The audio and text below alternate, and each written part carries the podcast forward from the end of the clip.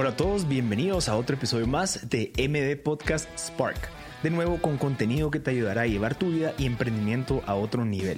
Les quiero agradecer por escuchar nuestro contenido y te invito a que te suscribas a los secretos de Masters en el link en copy para recibir diariamente información curada y de experiencias sobre filosofías de negocios. Estoy seguro que puede servirte muchísimo. Quiero contarles buenas noticias. Tenemos un nuevo patrocinador, Huawei Cloud, un servicio de nube que viene a potencializar el mercado de software as a service, 5G, inteligencia artificial, machine learning y entre muchas otras cosas. Además, estamos por lanzar Spark Program de Huawei, un programa de incubación y aceleración de empresas que utilizan tecnología y empresas que sean de tecnología. Para mayor información, link en copy. Si quieres aplicar la incubadora de Tech Startups y estar al día de tendencias en tecnología, puedes hacer el link en copy en donde te estará llegando un regalo de 400 dólares en créditos en la nube. Y obviamente contenido exclusivo de tecnología para la comunidad MD Podcast Spark. Así que ya sabes, si eres un emprendedor que usa tecnología en tu startup o estás desarrollando tecnología, Spark Program es para ti. Te recuerdo, si quieres suscribirte, el link está en el copy. Disfruten el episodio, Masters.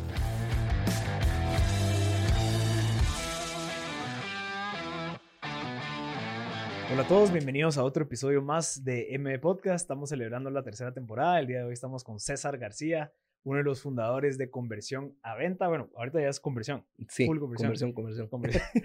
Antes, pues, él ha creado bastantes empresas, siempre enfocadas todo el tema de, eh, de digital, de desarrollo de sistematizaciones y automatizaciones de ventas y demás. Creo que tiene mucho conocimiento y de verdad súper agradecido siempre de conversar con vos, César. ¿Cuántos años llevamos juntándonos a tomar el cafecito, a platicar de la vida. Sí, yo creo que llevamos como cuarto, cuarto, año. Que, que, son súper beneficiosas esas reunioncitas. No, y a vos, gracias siempre por las reflexiones ahí. Súper interesantes. Con el cuadernito, todos ahí echando punta. Que se lo recomiendo a todos ustedes. Busquen a un mentor, busquen a una persona que sepa más que ustedes. Júntense con ellos. ¿Cómo es? Ah, saquen pluma y todos esos inputs tan valiosos. Sí, como abrirse a contar eh, los sueños, las aspiraciones y decir, esto quiero lograr, y ah, mira, por aquí, por acá.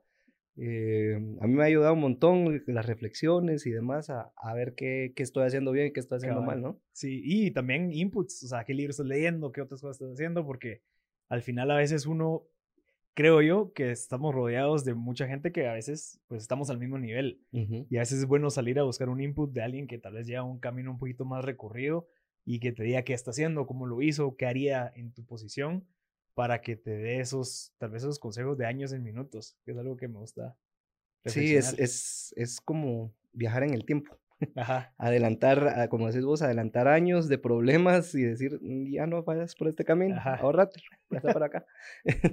sí. Buenísimo. César, eh, ahorita en conversión, eh, pues ya dominaste Colombia, ya has dominado Guatemala, vas para México. Eh, ¿Cómo te sentís con eso? Y viendo para atrás, desde que comenzaste todo el tema de conversión, ¿te imaginabas que en tan corto tiempo ibas a lograr tanto? Mira, si me siento como, ¿no? Siempre da miedo. Em, yo creo que lo hablamos ahorita, eran como consejos y, realidades. Eh, uno parece siempre muy seguro de todas las cosas, pero realmente va uno con una gran duda. Em, sin embargo, yo creo que he tenido la suerte y la bendición de contar con muy buenos socios. Em, que cuando uno teme, el otro va con valor y cuando el otro va temeroso, uno agarra valor y ese ir y venir yo creo que ayuda siempre a, a sobrepasar las cosas. Ahorita, pues este año la, la meta es abrir México, ya la estructuración está hecha. Eh, en mes de abril vamos a, a, visitar primeros clientes, entonces a ver qué, qué tal ese mercado. Sí, bueno, y dicen de que, bueno, yo sí creo que México va 10 años adelante que nosotros. Y no sé cómo vos ves a comparación de Colombia, porque yo creo que Colombia tal vez sí va más adelantado que Guate, sin embargo México va mucho más adelantado que todos. Eh, ¿Cómo lo ves? Mira, yo creo que a nivel países hay ciertas eh, mitos, llamémosle así, por ejemplo, de que ciertos países latinoamericanos van más avanzados que otros. Yo estuve en, Ciudad de México precisamente trabajando, y ahorita hemos estado en Colombia, eh, y se da cuenta uno que uno no le tiene que temer realmente a la situación. Nosotros decíamos, ay, han de tener unas super ideas en Colombia, han de estar en otro nivel. Llegamos y fue como, y de hecho nosotros sabemos en ciertas cosas, sabemos más. Eh, y en otras quizás sí nos ganan, pero uno dice, ok, es solo cuestión de trabajo y de actitud, pero no está tan desigual el campo. Y en el caso de México igual. Em, ¿Qué sí sucede, por ejemplo, con mercados como México, como Bogotá? Y existen personas, quizás a nivel volumen, que tienen otras experiencias muchísimo más grandes, eh, que sí definitivamente hay, hay, hay, grandes tiburones jugando, ¿no? Eh, y la otra cosa es el tamaño del mercado. yo siempre hacía la reflexión que cuando estábamos en Ciudad de México, eh, hay 32 millones de mexicanos en la Ciudad de, México, que son clase media, media alta, y entonces uno voltea a ver y dice, ese es todo Guatemala por, dos, por dos con cuatro veces el ingreso. Entonces, definitivamente la oportunidad de negocio es el mismo esfuerzo, pero cuatro veces la recompensa. Eh, y hay veces que eso es lo que toca hacer, buscar otro país donde haya un mercado muchísimo más grande y por el mismo esfuerzo recibís muchísimo más paga. Eh, yo creo que esa es una situación que a todos los emprendedores, sobre todo guatemaltecos o centroamericanos, nos va a tocar que quizás desarrollar la idea en nuestro país, pero buscar mercados muchísimo más grandes, ¿no? Sí, validar. Y ahí es donde, local. exactamente, tu país se vuelve tu validador y los mercados como el colombiano o como el mexicano o el brasileño, llamémosle así, se vuelven realmente donde puedes potenciar tu idea eh, a nivel pues de plata, ¿no? ¿Y cuándo, cómo sabes o cuál es el, el como que el KPI o cuándo es el Q de saber cuándo te toca salir de, de tu país? Porque fijo, o sea, de aquí todavía existe mercado, todavía existen clientes que, que, que puedes captar. Claro. Pero, pero preferís irte a otro lugar, invertir tiempo allá. No, yo creo que eh, nunca hay un indicador realmente fijo. Por ejemplo, nosotros empezamos a darnos cuenta que ahí vamos teniendo cierta tasa de mercado, por ejemplo. Entonces, nosotros trabajamos con constructoras, decíamos, bueno, ¿cuál es el universo de constructoras en Guatemala? Y decíamos, hay 200, 300, no es muy grande el mercado, ¿no? Y ellos hacen todo la mayoría de proyectos. Y decíamos, ok, ya tenemos un 30, un 40, un 50% de ese mercado. Y llega un momento donde te empezás a decir, esto se me está quedando chiquito, pero es más como un feeling y, y, yo creo que aquí juega el tema de la ambición, de decir, yo tengo que ir por más. Eh, y entonces decís, hay que hacer el salto, ¿no? Em, pero creo que va a depender mucho como del, de la ambición de, de, cada quien de querer hacer ese salto, ¿no? Hay gente que no le gusta salir y aunque tenga la validación y los números para exportar esto, no lo va a hacer. Y va a haber otros que quizás con menos se van a animar y van a tomar el salto. Pero también, y también podemos verlo del lado de la, del proyecto, o sea, bueno, o del, del, emprendimiento, que ves potencial y decís, bueno, o sea, sí lo puedo hacer aquí en Guate, pero esto ya está listo como para llegarlo a, potencializar en otro mercado. O sea, no solamente en la parte de clientes, sino que es este, este, este bebé que ya, ya puede ir a crecer a otro lado también. Sí, mira, yo creo que la primera gran validación es si a los clientes que estás teniendo donde estés, les sirve. Okay. Si ves un antes y un después con tu producto, ¿no? Em, en ese sentido, creo que empezamos como en el tema de marketing digital y los procesos de ventas, e ir supervisando vendedores, eh, empezábamos a ver que realmente estábamos haciendo un cambio dentro de la industria, que hoy se volvió como el estándar, pero que cuando iniciamos no existía, ¿ya? Y entonces eso te da confianza como para decir, tírate a otro lado. Sin embargo, te voy a decir, llegar a otro lado es darte un golpe de realidad donde decís las reglas son distintas, cosas se manejan de manera distinta y sí topa que hacer ahí el quiebre de decir, bueno, ¿y ahora cómo adapto lo que tengo a este mercado? Em, y, así le vas dando, ¿no? Entonces tampoco es como que digo, tengo una fórmula aquí y la fórmula automáticamente se aplica al otro lado, siempre hay ciertas adaptaciones que tienes que ir haciendo, ¿no? conversión fue un bootstrapping, ¿verdad? O sea, vos lo comenzaste de cero, bueno, con los sí. Eh, no has tenido inversionistas. Hasta el momento no hemos tenido inversionistas. A pesar de que estás creciendo el país, estás tranquilamente con, con los socios actuales. Sí, o sea, la, la empresa la, la, iniciamos en su momento con, con Diego, eh, vos lo conoces. Eh, y fue básicamente ahorros nuestros. Yo venía, tenía dinero ahorrado, aquel igual, y empezamos con una idea, que de hecho empezamos haciendo cursos de emprendimiento. De ahí, dentro de los cursos de emprendimiento, pasamos a hacer validaciones con marketing digital. Eh, de eso nos salimos a hacer consultorías y de eso pasamos al tema inmobiliario y es toda una historia eh, que íbamos armando ahí. Y todo ese tiempo ha sido básicamente fondos propios y del mismo flujo del, del negocio, ¿no? Interesante. ¿Y eso lo recomendás? ¿Crees que pudiste haber escalado más rápido si dado caso hubieras, entonces, tal vez abierto la posibilidad de que existieran socios, inversionistas? Mm, yo te diría que no. O sea, hay... El problema de tener dinero, llamémosle así, es que le tenés que poner como un, un propósito, ¿no? Mm. Y muchas veces te puedes tener dinero por montones y no saber para qué quieres, quieres usarlo.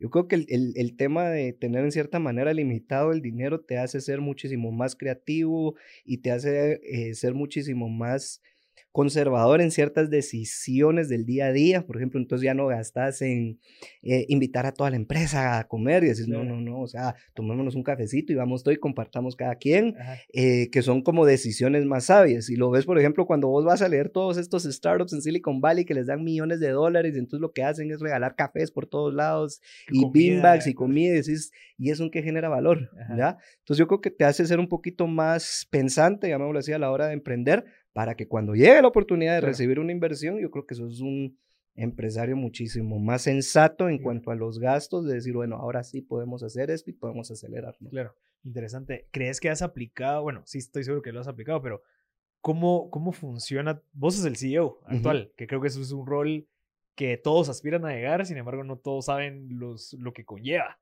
¿verdad? Tener a tu cargo 35 personas, si no estoy mal. Tenemos 37 personas. 37 personas ya.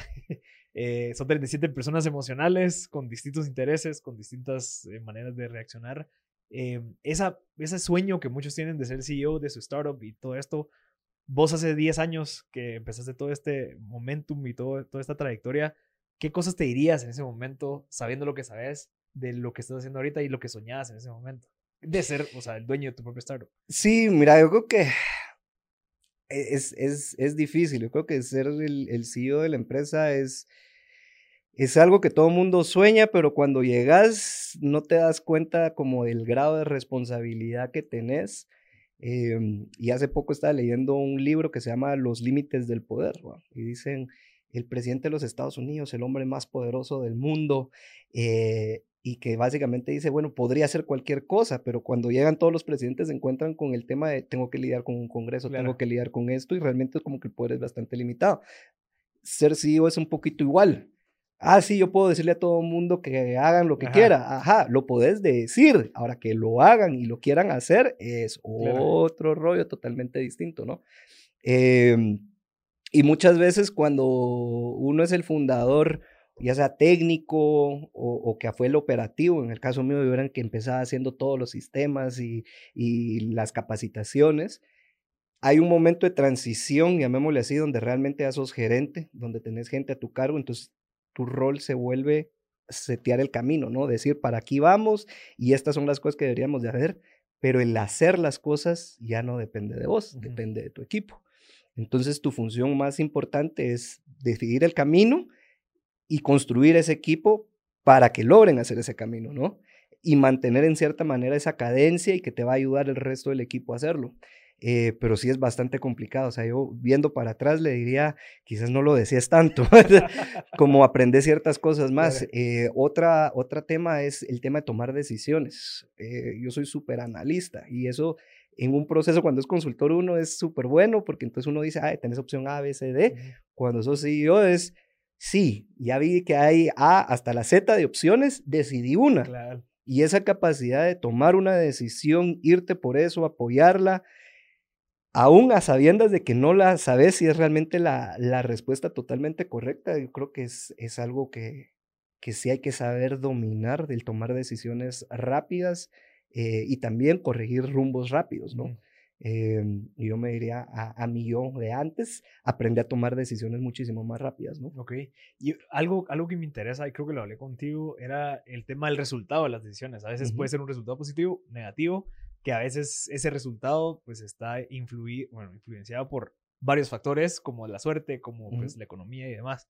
Eh, ¿qué, te, ¿Qué vos siendo el CEO, siendo el responsable de todo eso, cómo sobrepasás o cómo lidias con las decisiones que tomaste que tuvieron un resultado negativo. ¿Verdad? Cómo no entras en, digamos, no, en depresión, pues, pero e, existen esos bajones en donde dices, alarán, eh, no sé, tal vez puede haber tomado un, otro tipo de decisiones. Ese momento emocional, ¿cómo salís de ello? Es, es duro.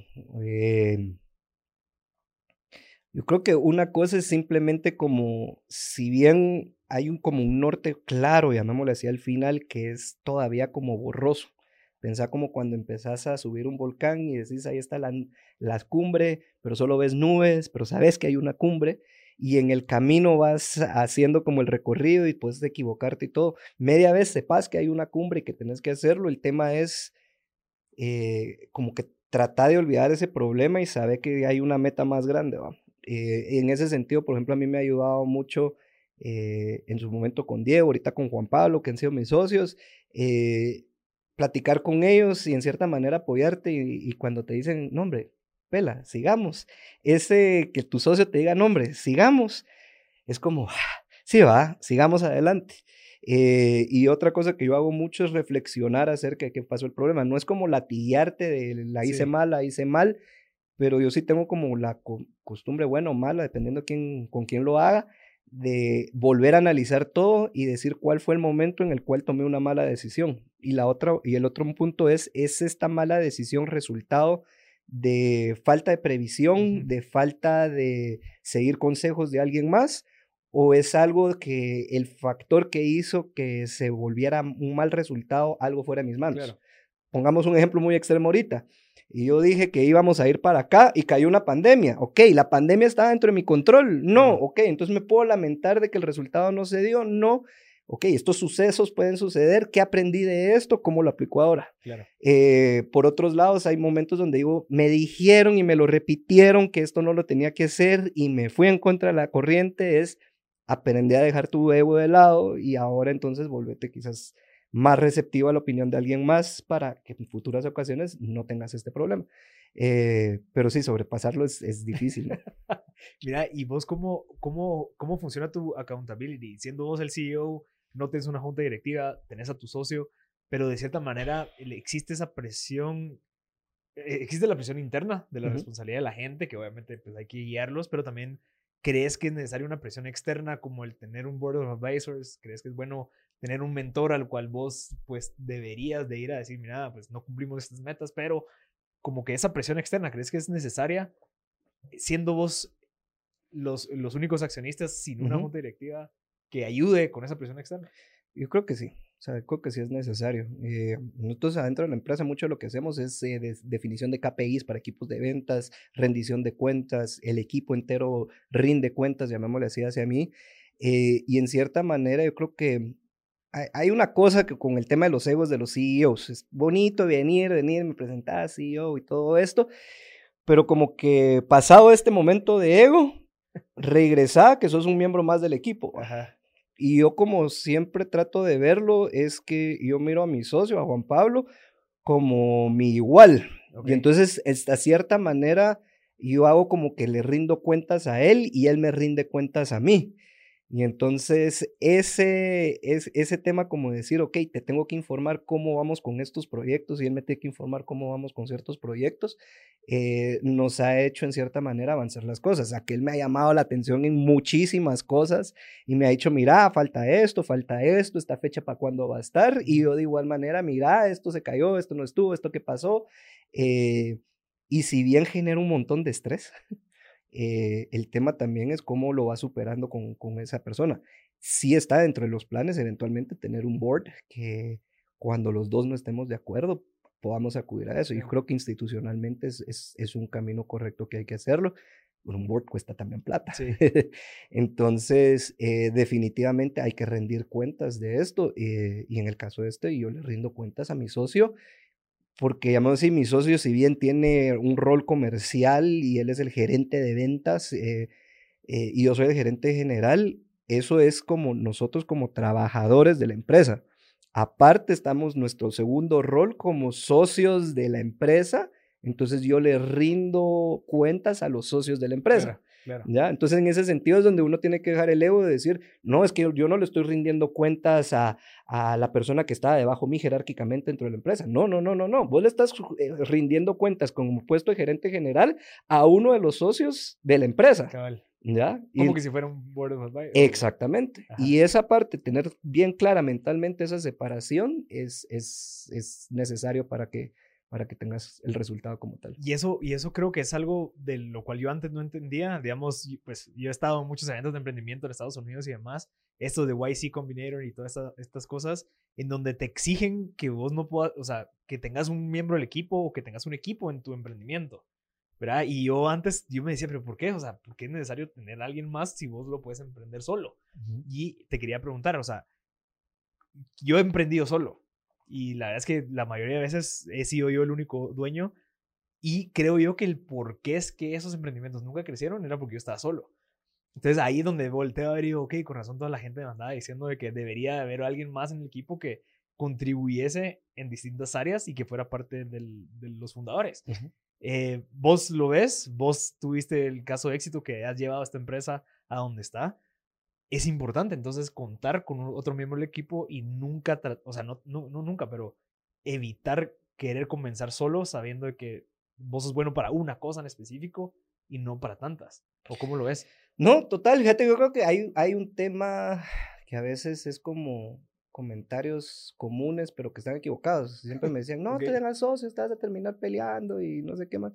Y yo siempre he sido como, no, tienes que tener un socio y, y, lo he hecho por varias razones.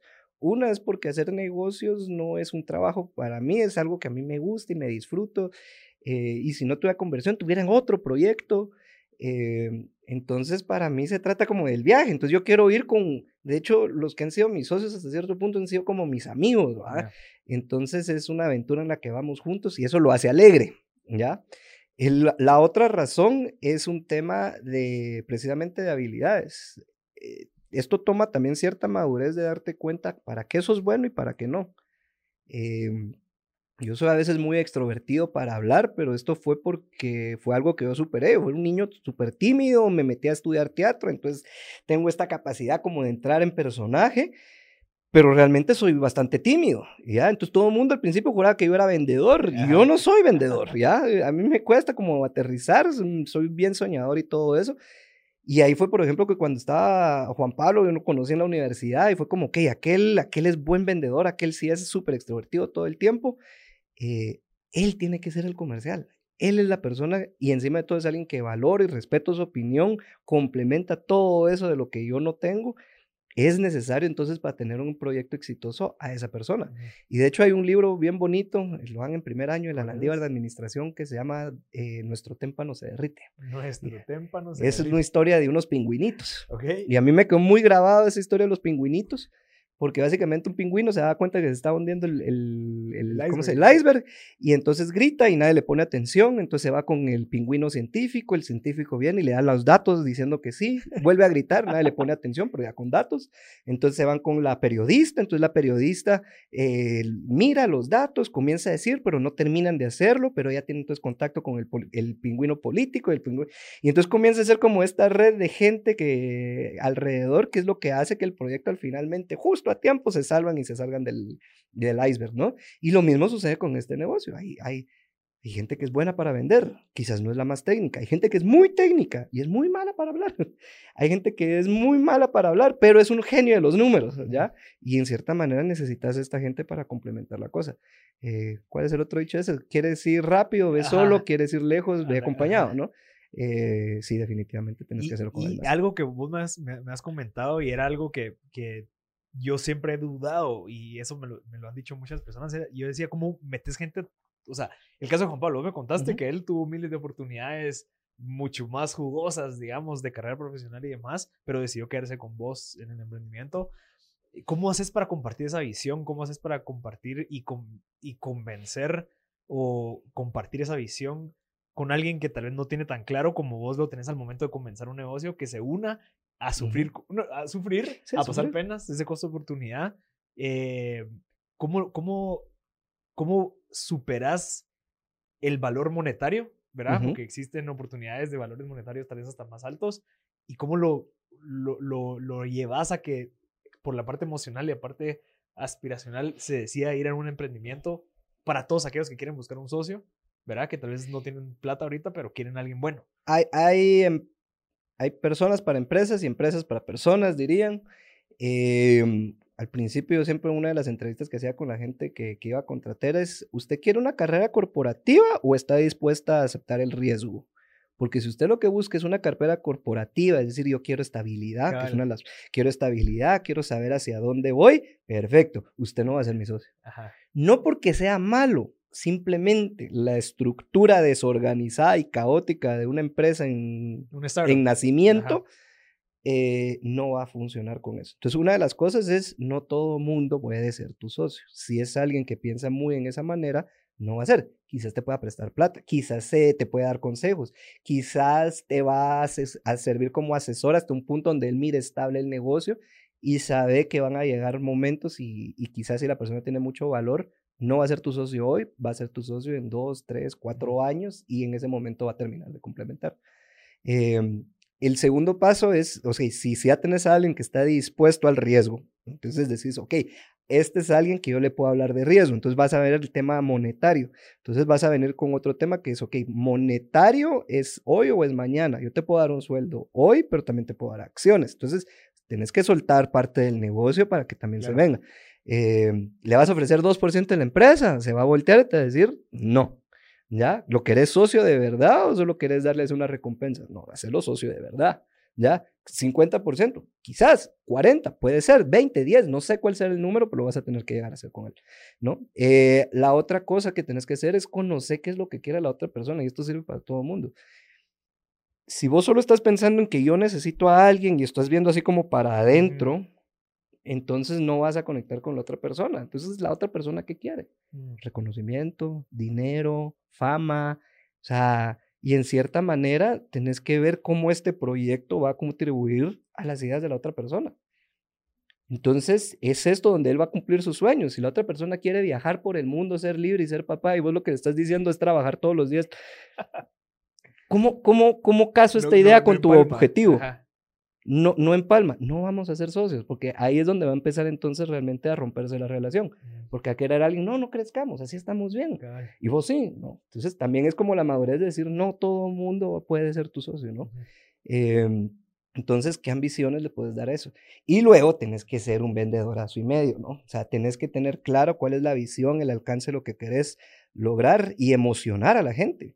¿No? O sea, eh, cuando vos lees la biografía de Steve Jobs, siempre hablan de Steve Jobs como que generaba esta burbuja que distorsionaba la realidad cada vez que alguien se iba a platicar con él caminando.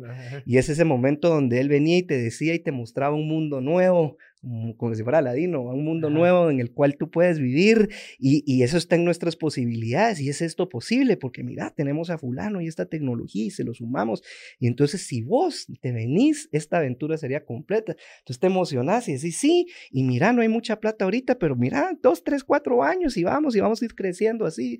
Entonces, eso también como que termina de ser, pero nada de esto va a funcionar si no es alguien dispuesto a arriesgar, si no es alguien que va alineado con el mismo propósito, si no es alguien que tiene las habilidades que complementen a la tuya, no sirve de nada echarte todo el rollo porque no va, no va a funcionar, ¿no? Y digamos en el caso del CEO, ¿va? O sea, uno como CEO es alguien que puede, o sea, puedes vender, o sea, puedes meterte a vender, puedes meterte a ver temas de finanzas, puedes meterte a ver temas operacionales, te puedes meter a ver temas, etcétera, etcétera vos cómo sabes en dónde es tu fortaleza, digamos, o sea, vos como CEO, en donde decir, ok, si mi fortaleza es administrar, digamos, en tu caso tal vez es administrar, por eso necesitas un vendedor y tal vez necesitas alguien de otros temas, ¿cómo haces ese esfuerzo de encontrar esa parte en donde vos sos bueno? Porque, o sea, no, no sos bueno, sos excelente porque sos bueno para todo lo demás. ¿Cómo, lo, ¿Cómo lo hiciste vos? Como parecía, ah, yo, no, no solo mis debilidades, sino que cuál es mi fortaleza para contribuir a esas debilidades porque no es que sean debilidades, sino que tal vez solo, sos bueno, pero necesitas a alguien excelente. Mira, creo que una es date cuenta con las cosas que se te hacen fáciles. Entonces, hay cosas que a uno se le hacen fáciles que volteas a ver a todo el mundo y decís, pero ¿por qué no lo haces? Si eso lo amas, ven, no sé, mira, se conecta, papá, papá, y ya estuvo. Cuando empezás a decirte esto, que vos lo ves así muy rápido y a todo el mundo lo ves trabado, ese es un indicador, llamémosle así, de es que vos sos muy bueno en esto, no todo el mundo lo ve. Eh, ese es uno, pero eso requiere de que vos estés muy alerta a, recibir esto, ¿no? Eh, el otro es que es algo que todo el mundo te repite que sos bueno, ¿ya? Y hay que siempre tener cuidado porque no la opinión de todo el mundo sirve, ¿ya? De alguien que realmente vos respetes y digas, este sabe con conocimiento de causa y ha identificado estos temas y te dice, sos bueno para esto, ok, eso, eso lo puedes empezar a ver, ¿no? Em, la otra cosa es acercate precisamente a gente de, tu entera confianza y preguntarle, así, claro y derecho, vos para qué soy bueno y para qué soy malo, va. Vos para qué crees que yo sirvo un montón. Yo no soy muy, o sea, no soy buen administrador en el sentido como de, pongámosle tiempos, como, como project manager y todo. Yo soy hiper mega recontra creativo. Ok. ¿Ya? Entonces yo me fumo las ideas y comienzo a conectar y tengo la capacidad de venir y sentarme con uno de estadística y con otro de programación y con un vendedor y empezar como a conectar puntos y como empezar las cosas y decir, vaya, ya está aquí funcionando, agárrenlo pues. y alguien más que se encargue de... y ahora como que dale for y ponerle tiempos y que y, ahí va funcionando, mira, y dale, y dale. Y, y, y además si entiendo de finanzas, pues me decís, hace vos la contabilidad, no, no, no dale seguimiento al cobro. No, no le doy seguimiento a esas cosas. Pero entiendo la lógica del proceso y entonces empezás a darte cuenta con esas cosas, ¿no? Eh, y sí, o sea, yo creo que también el otro tema de identificar lo que sos bueno es para qué sos malo. Y eso también porque a veces es, soy bueno para esto, pero si no aceptas que sos malo para esto otro, entonces seguís metiéndole porque como que la naturaleza de uno es querer compensar lo que no funciona. O sea, uno de emprendedor está así como resolvedor de problemas. Problema que me ponen enfrente, problema que quiero resolver. Y entonces, si yo miro que soy malo para algo, entonces quiero resolver eso y meterme a... Y ahí es donde tenés que también tener como en cuenta el lado negativo, de decir, man, usted no es malo, usted no es bueno para esto. Acepte que no es bueno, se, asincérese, asincérese con los demás y que alguien que sí es bueno lo haga. Ahora, eso requiere, y no te lo estoy diciendo que es facilísimo, de muchísimo tiempo, humildad, de que te lo recuerden y vas a meter la pata. Y muchos de esos errores son por estas debilidades, ¿ya? De decir, yo no soy bueno para darle seguimiento a las cosas. Sí, pero yo me comprometí a darle seguimiento. Entonces, a la próxima mejor soltar, hazlo a alguien y solo quédate con esa persona viendo cómo van las cosas. Sí, sí, pero es que entonces yo quería hacer el control porque yo quería ser el superhéroe. Man, pero no sos bueno para eso, ¿va? Suéltalo. Me pasó. me, pasó me pasó hace ratos yo tenía un problema con la website. Y decía, este brother al cual le estamos contratando, le estamos pagando un servicio, no lo está haciendo bien.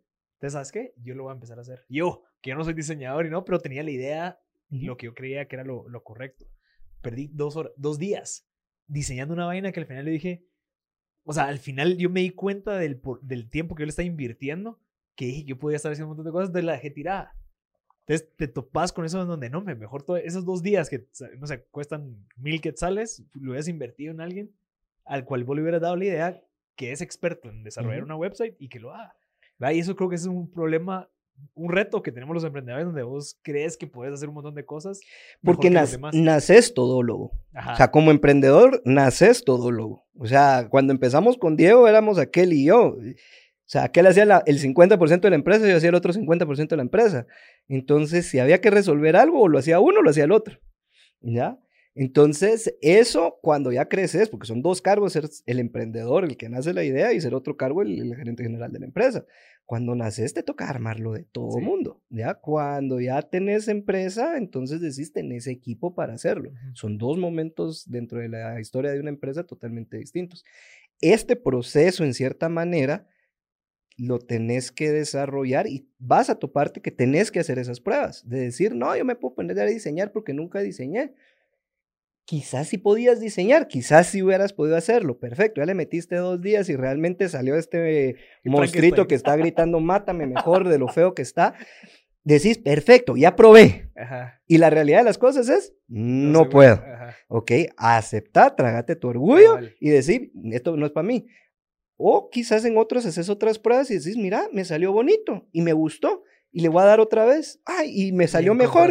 Y de repente entonces encontraste una habilidad. Entonces el proceso de prueba y error creo que es necesario para darte cuenta de eso. No puedes, porque si no te volvés de, eso no me gusta, eso no lo hago, eso no lo hago, entonces nunca haces nada. Exacto. ¿ya? Entonces sí hay valor en eso y también en escuchar, ¿verdad?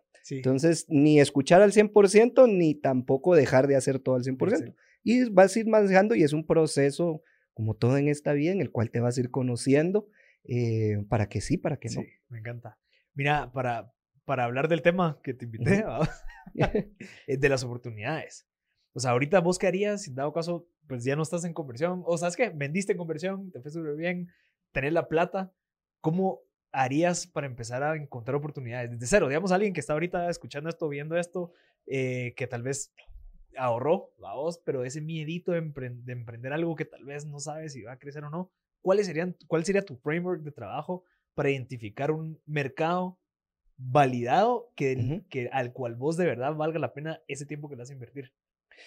Mira, yo creo que hay, hay ciertas cosas antes. Siempre vamos como, como a la parte filosófica primero y después vamos a la parte práctica. Entre la parte filosófica está el, siempre el, hecho donde vos decís, yo quiero hacer dinero, yo quiero ser famoso y esta es como la parte del yo y ves vos así para adentro. Como que te, tu autorrealización. Ya, ajá. Y es buenísimo porque este, de aquí nace, llamémosle así, tu, tu por qué. Ajá. ¿Ya? Ajá.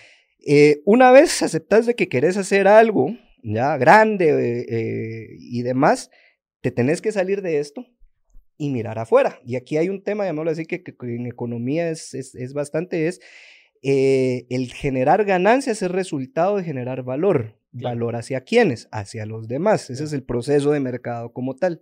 Hay una cita de Benjamin Franklin que decía, las ganancias son buenas porque significa que yo ayudé a alguien y ese alguien encontró valor en lo que yo hice y le ayudé. Entonces, por eso es que las ganancias, llamémosle así, él justificaba como la ética de generar dinero era que al generar yo ganancias, ayudé a alguien más. Claro. Entonces, si ya tenemos claro que las ganancias es igual a ayudar a alguien más, ¿a quién ayudo? Entonces, aquí es donde empezamos a decir, bueno, si yo tengo que ayudar a alguien, entonces quiere decir que alguien tiene un problema. Tiene un problema, que es un dolor o una aspiración que no termina, llamémoslo así, de lograr. Entonces, quizás yo podría resolver eso. Entonces, ahora vamos a la parte práctica. Entonces, con este deseo de buscarle problemas a todo mundo y ver cómo uno lo podría hacer mejor, eh, cada vez que estés sentado en algún lugar, todo lo que está alrededor tuyo es una oportunidad. Claro. Y el tema es cómo vas como generando escenarios en, en, esto, ¿no? Entonces, por ejemplo, estás en un restaurante y estás sentado y dirías, ok, yo podría ser el dueño del terreno, entonces estaría en una industria como el bien raíz y qué podría resolver de este centro comercial.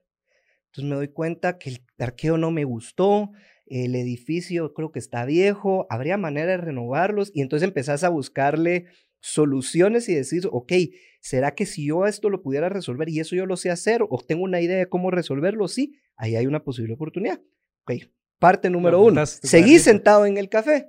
Ahora, ¿qué pasaría si yo soy el dueño de este restaurante? Entonces descompongamos el restaurante en sus distintas partes. Decimos, bueno, la comida, el ambiente, eh, cómo están atendiendo, los precios. ¿Hay algún problema que yo esté viendo aquí en el cual yo lo podría hacer distinto? ¿Sí o no? Sí, perfecto. Ahora tengo una idea de restaurante. Ahora podría verlo, ahora el mobiliario del restaurante. Entonces yo puedo ver, mira, estas sillas están bonitas, pero estas ya están desgastadas cuántas sillas están haciendo esto y de estos cuántos restaurantes hay. Entonces multiplicas y decís, ah, entonces hay un negocio de muebles. Ah, ok, entonces, ¿qué pasaría y será que realmente estos muebles cumplen con los estándares? ¿Realmente son cómodos? ¿No son cómodos? ¿Se miran cool? Podría tener ahora una tercera idea de mueblería. Y si me voy detrás y miro la cocina, encuentro a los cocineros y miro todo el equipo y lo miro sucio y digo, yo podría limpiar todas estas áreas y dar un servicio, ¿cómo podría yo ayudarlo? Entonces ahora estás en una industria de servicios, llamémoslo así, de limpieza, y así te puedes ir viendo cada cosa. Entonces, sentado en un mismo restaurante, de repente, con la mentalidad de querer ayudar a alguien y de meterte en un tipo de industria, empezás a darte cuenta que hay un montón de problemas y de aspiraciones que no se están logrando. Acto seguido de eso, sentate a hablar con alguna de estas gentes. Y es, mira, vos sos restaurantero, contame vos, ¿y cómo ves? Vos, mira, ¿y cómo hacen? Ah, no, es que esto es un dolor de cabeza. Y cada vez que te dicen, ay, no, ni te cuento. No, contame, porque si te duele, si te molesta, no, es que mira que con los trabajadores es dificilísimo porque no puedes controlar las horas. ¿Y cómo es que no controlas las horas? Sí, porque vienen a, la, hora que se les da la gana y no tienes un sistema que controle eso. No, fíjate vos, y yo pago por horas. Y... Ah, ok, entonces ahí hay una oportunidad. No, fíjate que todos los trabajadores son maravillosos. Te digo que es un dolor de cabeza llevar con esto, todo el control de los inventarios de la comida. Fíjate vos que uno, si no guarda bien la comida y se le echa a perder, es literalmente tirar dinero dinero a la basura, vos. Y entonces si uno, mira, en las hojitas de Excel a uno se le olvidan acá. Mira, pero yo he visto sistemas que pueden manejar esta cosa. Ah, otra oportunidad. Eh, fíjate vos que cómo cuesta encontrar un buen proveedor de verduras. ¿Cómo así? Fíjate vos que siempre que vienen, vienen, ah, entonces, ¿y quién es tu verdulero? Fíjate que hablamos y venimos. Esto. Entonces, si te das dando cuenta, esa investigación es donde uno comienza a encontrar oportunidades. Pero es como de paciencia, las ideas no caen como del cielo, es, es, como este deseo de ser muy curioso.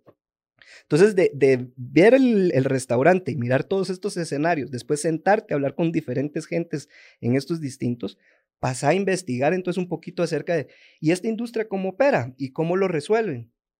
Y me contó que lo hace de tal manera y yo estoy leyendo en otro lado que lo hacen de otra manera. Yo podría hacerlo de esto, ¿sí o no? Sí. Ah, va, perfecto, entonces lo puedo ir solucionando. No todo es crear, o sea, no todo es como generar una idea de cero. Muchas veces es ir construyendo encima de las ideas de alguien más. El progreso de la sociedad y del universo y todos ha sido construir sobre las ideas de los demás. Y entonces en ese sentido decir, bueno, si ya lo están solucionando en algún país o en algún lugar o en algún otro lado de esta manera, ¿qué pasa si yo se lo logro transformar de esta manera este negocio? Y entonces vas aprendiendo y en el camino te vas a topar con otra serie de problemas y ahí puedes empezar a generar otras ideas de negocio que vayan complementando esta parte.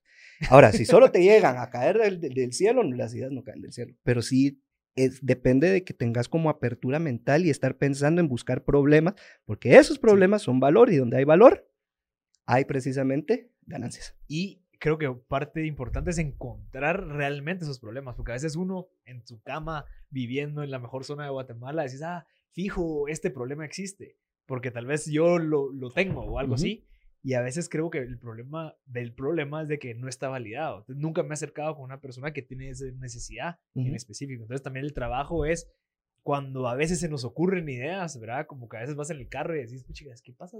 ¿qué pasaría si, si, hacemos esto? O sea, eso pasa. Y hay mucha gente que empieza a construir su producto o servicio según un supuesto que no ha validado.